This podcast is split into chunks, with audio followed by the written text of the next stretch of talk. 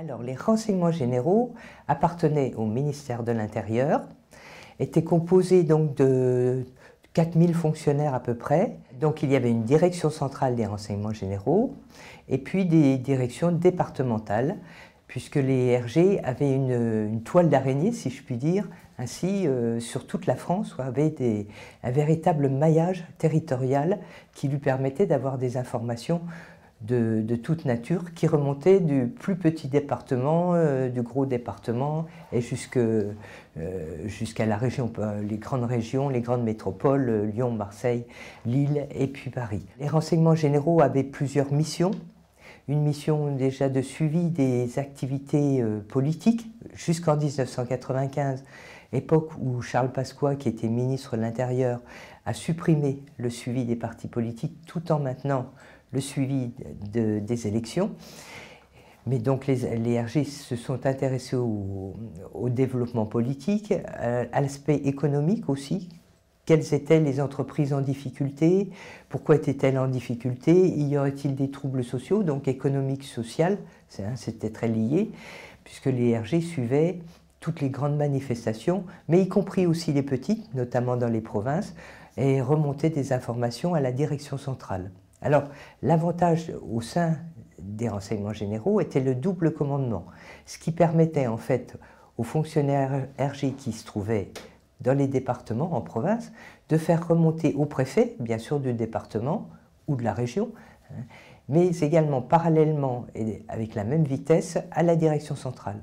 Donc il n'y avait absolument aucun temps perdu, hein, l'information. Alors, pas toute l'information bien sûr, hein, mais l'information qui pouvait intéresser euh, la direction centrale remontait immédiatement. Il n'y avait pas de, euh, délai hein, d'interruption et ce n'était pas le préfet qui, après avoir lu, remontait ces informations à la direction centrale.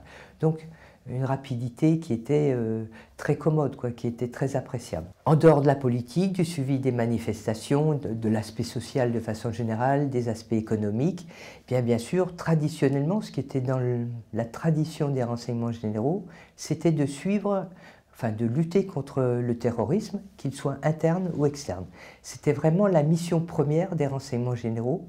Alors cette mission première, elle datait en fait de fort longtemps, Hein, depuis la création de ce que l'on a appelé à l'époque les commissaires spéciaux des chemins de fer, qui étaient chargés, leur première, mission était de surveiller justement les mouvements subversifs. Donc les RG ont gardé cette tradition hein, et, et, ont suivi naturellement, en liaison bien sûr avec la DGSE et la DST, tous les actes terroristes qui pouvaient euh, se passer à la fois sur le territoire français, mais aussi tous les, euh, tous les acteurs hein, qui pouvaient à un moment donné euh, être susceptibles de, de, déclencher un acte terroriste. Alors l'agent DRG va faire deux choses. Il va ou infiltrer un groupuscule, alors c'est quand même très compliqué d'infiltrer, D'abord, il ne faut pas que le groupuscule soit très fermé. Hein. Il y a des, par exemple des, euh, des organisations d'extrême gauche qu'il était impossible d'infiltrer, parce que bon, tous les gens se connaissaient, donc c'était impossible. Euh, par contre, il y avait des mouvements, des manifestations dans lesquelles on, voyait des, on pouvait envoyer des RG qui se faisaient passer pour, euh, pour des manifestants. Voilà. Mais principalement, le rôle d'un RG était de recruter des informateurs, des correspondants, hein, des, personnes qui étaient susceptibles d'apporter des informations pointues confidentiel. Euh, voilà. Mais il fallait beaucoup de temps. Hein. Recruter une source humaine, ça demande beaucoup de patience. Mais euh, voilà, c'était le travail principal des, renseignements généraux.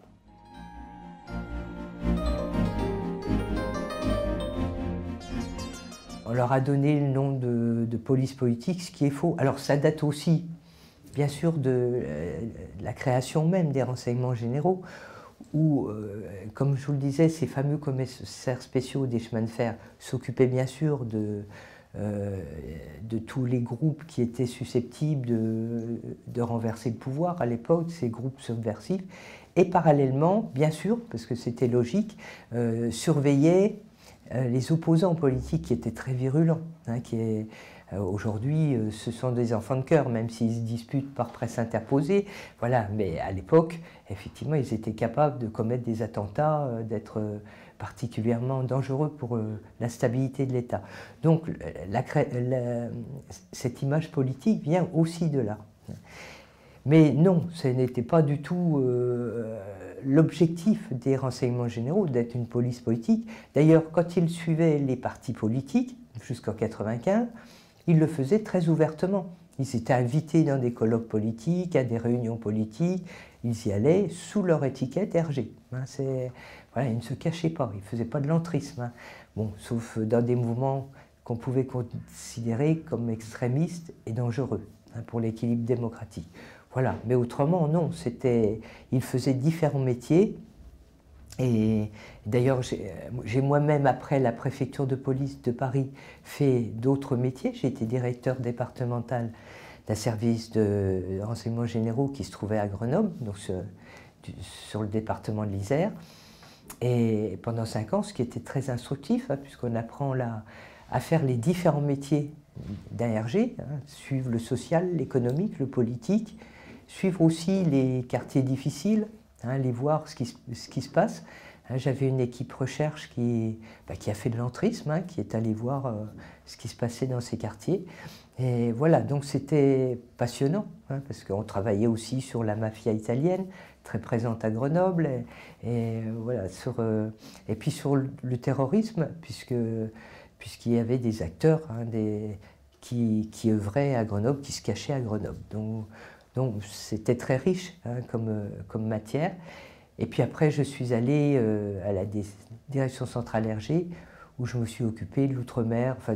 Et surtout, j'ai été pendant pas mal de temps chargé de mission d'Yves Bertrand, donc l'avant-dernier directeur central des RG, qui est resté 12 ans à la direction centrale, donc qui, qui, a fait le plus long règne au sein des renseignements généraux. Et comme chargé de mission, donc je suivais toutes les affaires euh, dites politico-financières.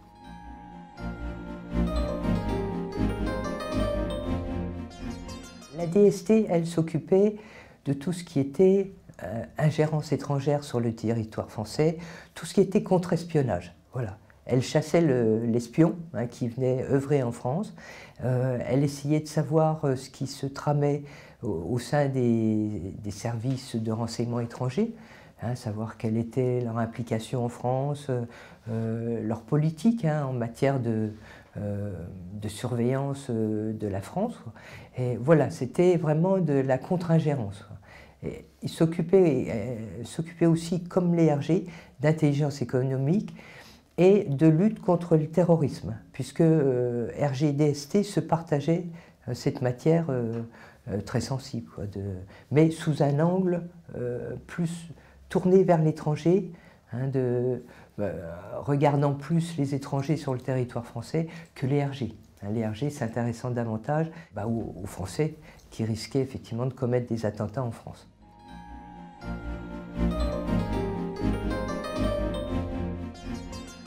Alors, il y a une fusion qui était voulue depuis très longtemps par Nicolas Sarkozy, déjà lorsqu'il était ministre de l'Intérieur. Il n'avait pas pu le faire, puisque l'Élysée, notamment Jacques Chirac, qui était euh, président à l'époque, s'y était fermement opposé, hein, puisqu'il n'avait pas du tout envie de donner les rênes à un seul homme, qui plus est euh, euh, sous la supervision de l'un de ses plus, plus proches lui, si je puis dire. Par contre, Nicolas Sarkozy, lui, lorsqu'il est devenu président, a eu toute l'attitude, bien sûr, pour mettre en place cette réforme, qui a pris naissance en 2008 à l'époque, donc euh, en 2008, Renseignements généraux et DST ont fusionné, donnant naissance à la Direction centrale du renseignement intérieur. Alors, cette fusion s'est très mal passée. Alors pourquoi s'est-elle mal passée? Parce que euh, la DCRI a en fait pris l'empreinte de la DST, les manières de fonctionner de la DST, euh, donc très fermées, assez cloisonnées sur elle-même, et se coupant en fait d'une structure qui est née en même temps qu'elle, qui était la SDIGE, donc la sous-direction de l'information générale, et cette fameuse DIGE qui a été rattachée à la direction de la sécurité publique, laquelle n'avait pas du tout une culture de renseignement.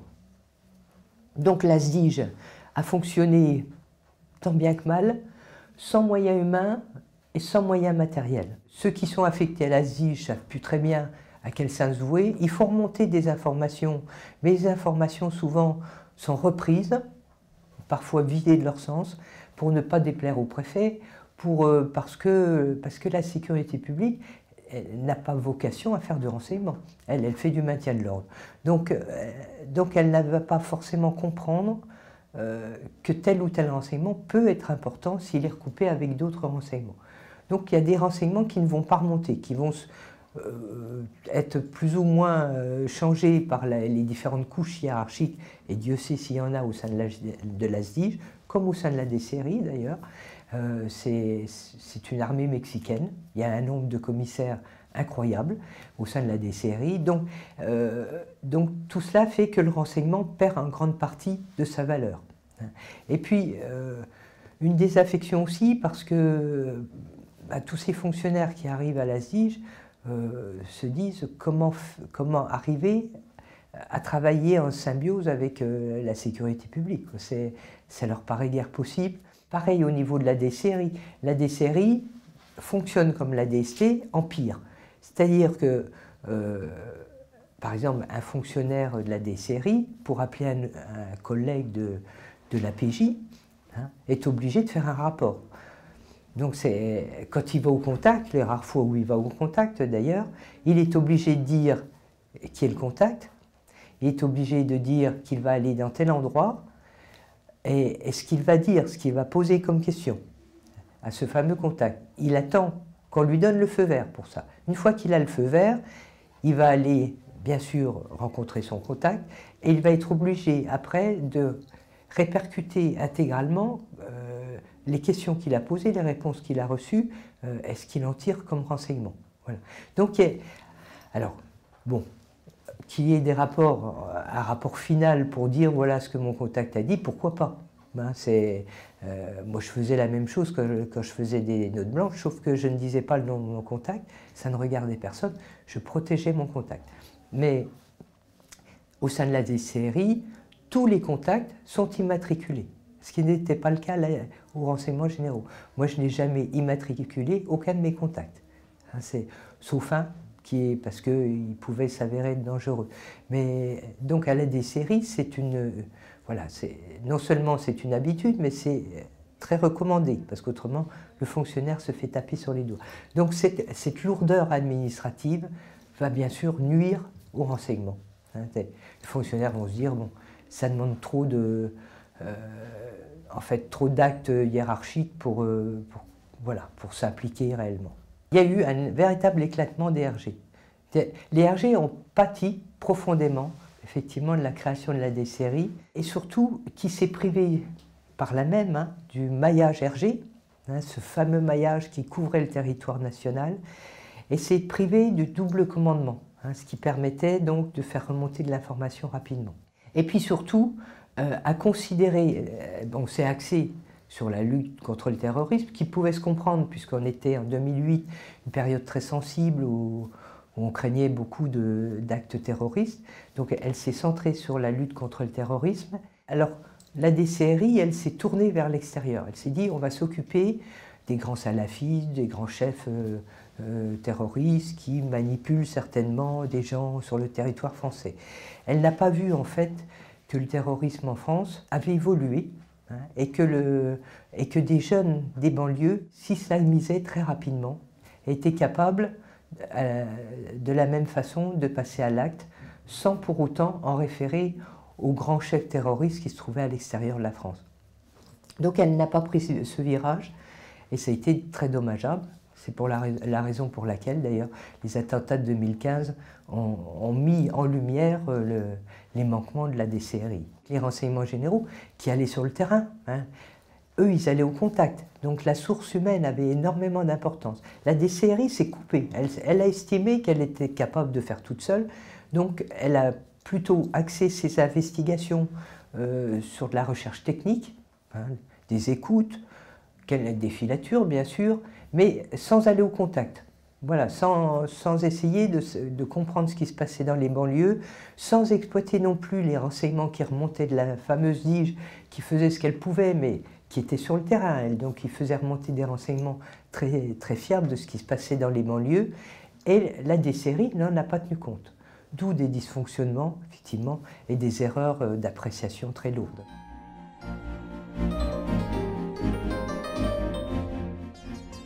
Ça va révéler deux problèmes en fait.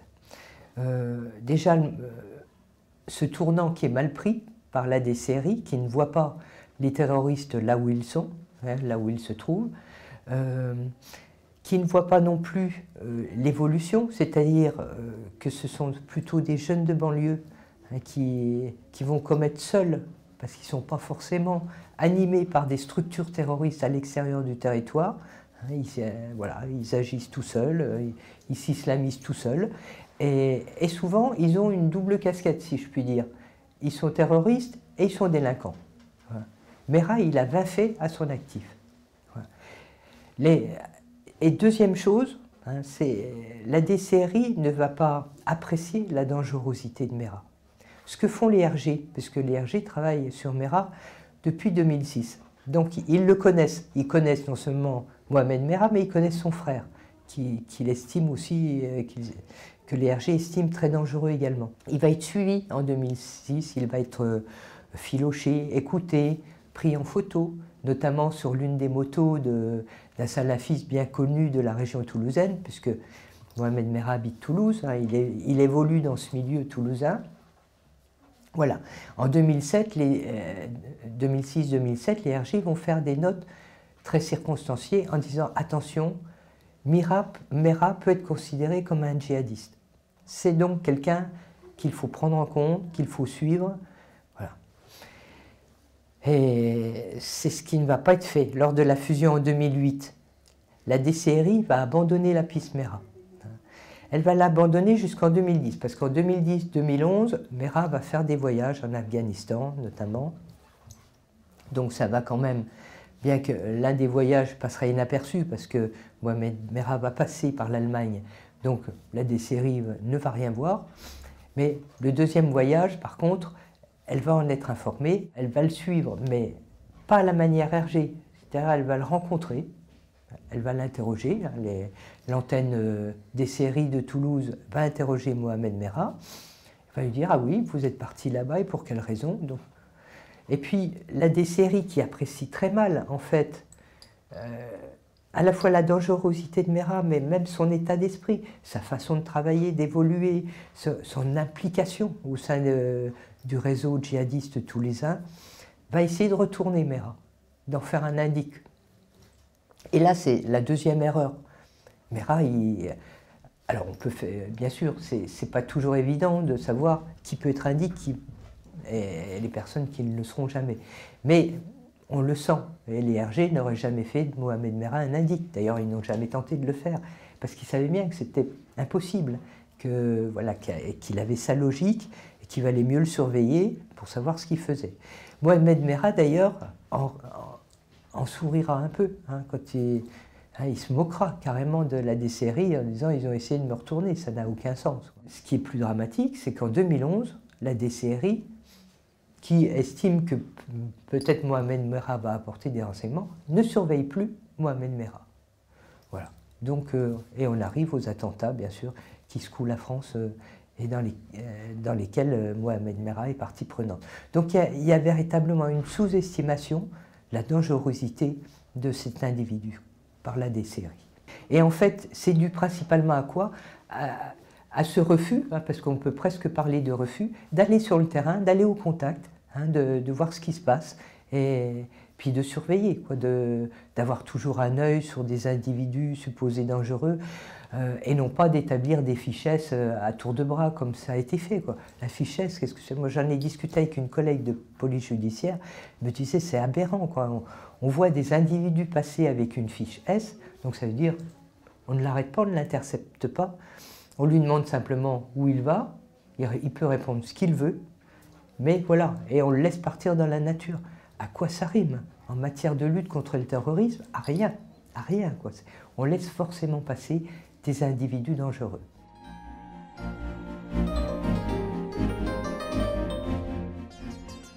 Il y a eu des rapports parlementaires qui ont été cinglants pour la DCRI, pour la SDIGE. Hein. je vous l'ai dit tout à l'heure, la SDIGE les parlementaires considéraient que c'était une funeste erreur. Pour employer ce terme, il faut vraiment qu'ils voilà, se disent c'est un non-sens d'avoir créé euh, cette SDIGE.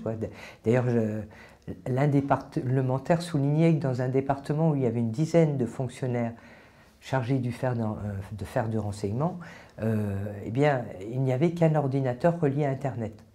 On se demande comment on peut travailler dans des conditions comme ça.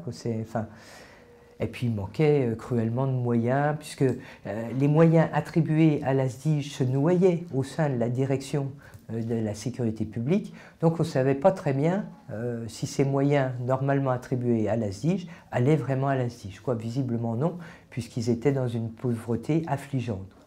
Donc euh, premier constat, constat concernant la DCRI tout aussi catastrophique. Hein, les, parlementaires révèlent effectivement cette opacité, cette absence de, de collaboration avec la SDIG, à tel point d'ailleurs que euh, la DCRI avait mis en place des structures en province qui lui remontaient des informations, sauf que ces structures allaient, euh, contraient un peu le travail des fonctionnaires de l'ASDIG et, n'apportaient aucune valeur ajoutée. D'ailleurs, beaucoup d'entre elles ont fini par être supprimées par euh, Bernard Squarcini, donc, qui dirigeait la DCRI.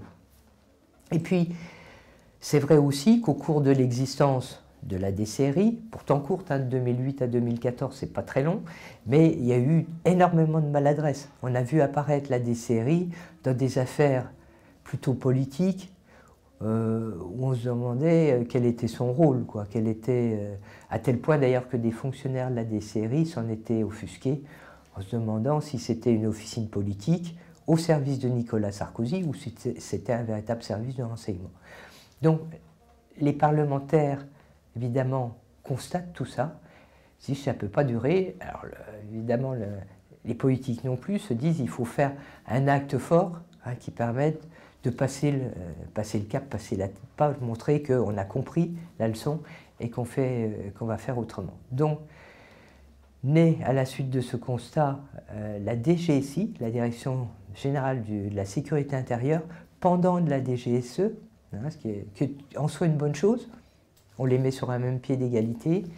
Et puis la SDIG donc, est transformée en service de renseignement territorial hein, et est toujours malheureusement rattachée à la sécurité publique, alors que euh, les parlementaires avaient préconisé hein, que, que la structure qui naîtrait après la SDIG soit rattachée euh, à la, à la DCRI ou parallèlement à la DCRI au ministre de l'Intérieur ce qui aurait été une bonne chose pour retrouver en fin de compte euh, la même façon de fonctionner, euh, la même euh, évaluation du renseignement, à ce qui manquait effectivement à la direction de la sécurité publique. Donc sont créées ces deux structures pour tenter de faire évoluer les choses. La création est jeune, c'est trois ans, c'est pas, c'est trop jeune encore pour dire que, qu'il y a véritablement aujourd'hui une efficacité. Bon, c'est vrai que la DGSI a, fait pas mal d'opérations très médiatisées d'ailleurs, d'arrestations euh, de supposés terroristes. Donc bon, elle a voulu en tout cas montrer qu'elle était davantage sur le terrain, voilà, et qu'elle euh, allait tous azimuts essayer de contrer euh, le terrorisme. Il y a une, une action qui est menée hein, pour pour tenter de montrer des preuves, quoi, de montrer que la DGSI a compris les erreurs de la DCRI et tente d'y remédier.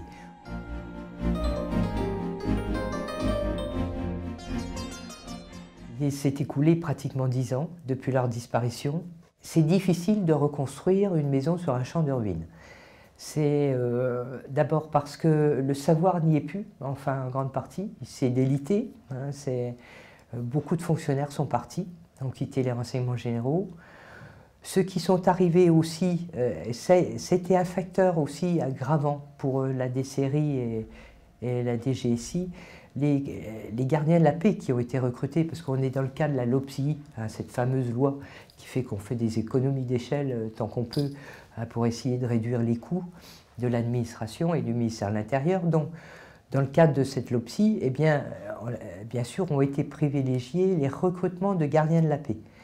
Alors, il y a de très bons gardiens de la paix qui ont le sens du renseignement, hein, mais malheureusement, il y en a aussi une majorité qui n'ont pas le sens du renseignement, qui n'ont pas en tout cas le sens, qui peuvent aller sur le terrain, mais qui n'ont pas forcément le sens de la synthèse, hein, de savoir ce qui est pertinent de remonter, de savoir pour quelles raisons cet individu est plus dangereux que tel autre. Donc euh, voilà, donc la, la DCRI comme la DGSI se sont coupés d'analystes de fond. Hein, alors, comment euh, reconstituer l'ERG aujourd'hui? Ça me paraît difficile. Je pense qu'il faut, euh, donner les moyens à la DGSI d'agir, lui donner le temps aussi hein, de, reconstituer des équipes euh, qui sont sur le terrain, de renforcer les, relations très étroites avec le CERT, hein, ce, ce, service central du renseignement territorial, redonner de l'importance au renseignement territorial Hein. Ne pas considérer hein, ce qu'avait dit les députés en parlant de l'ASDIGE, c'est en fait un service de renseignement de seconde zone. Hein. personne ne s'en occupe, tout le monde s'en moque plus ou moins, tant au niveau sécurité publique qu'au niveau de la DCRI. Voilà, il faut que ça cesse. Maintenant que la DGSI est là, eh bien qu'elle collabore, voilà, qu'elle fasse, qu'elle prenne en compte euh, euh, les renseignements qui remontent euh, des, départements, parce que parce que c'est là que se trouve euh, sans doute l'élément clé, surtout en matière de lutte contre le terrorisme.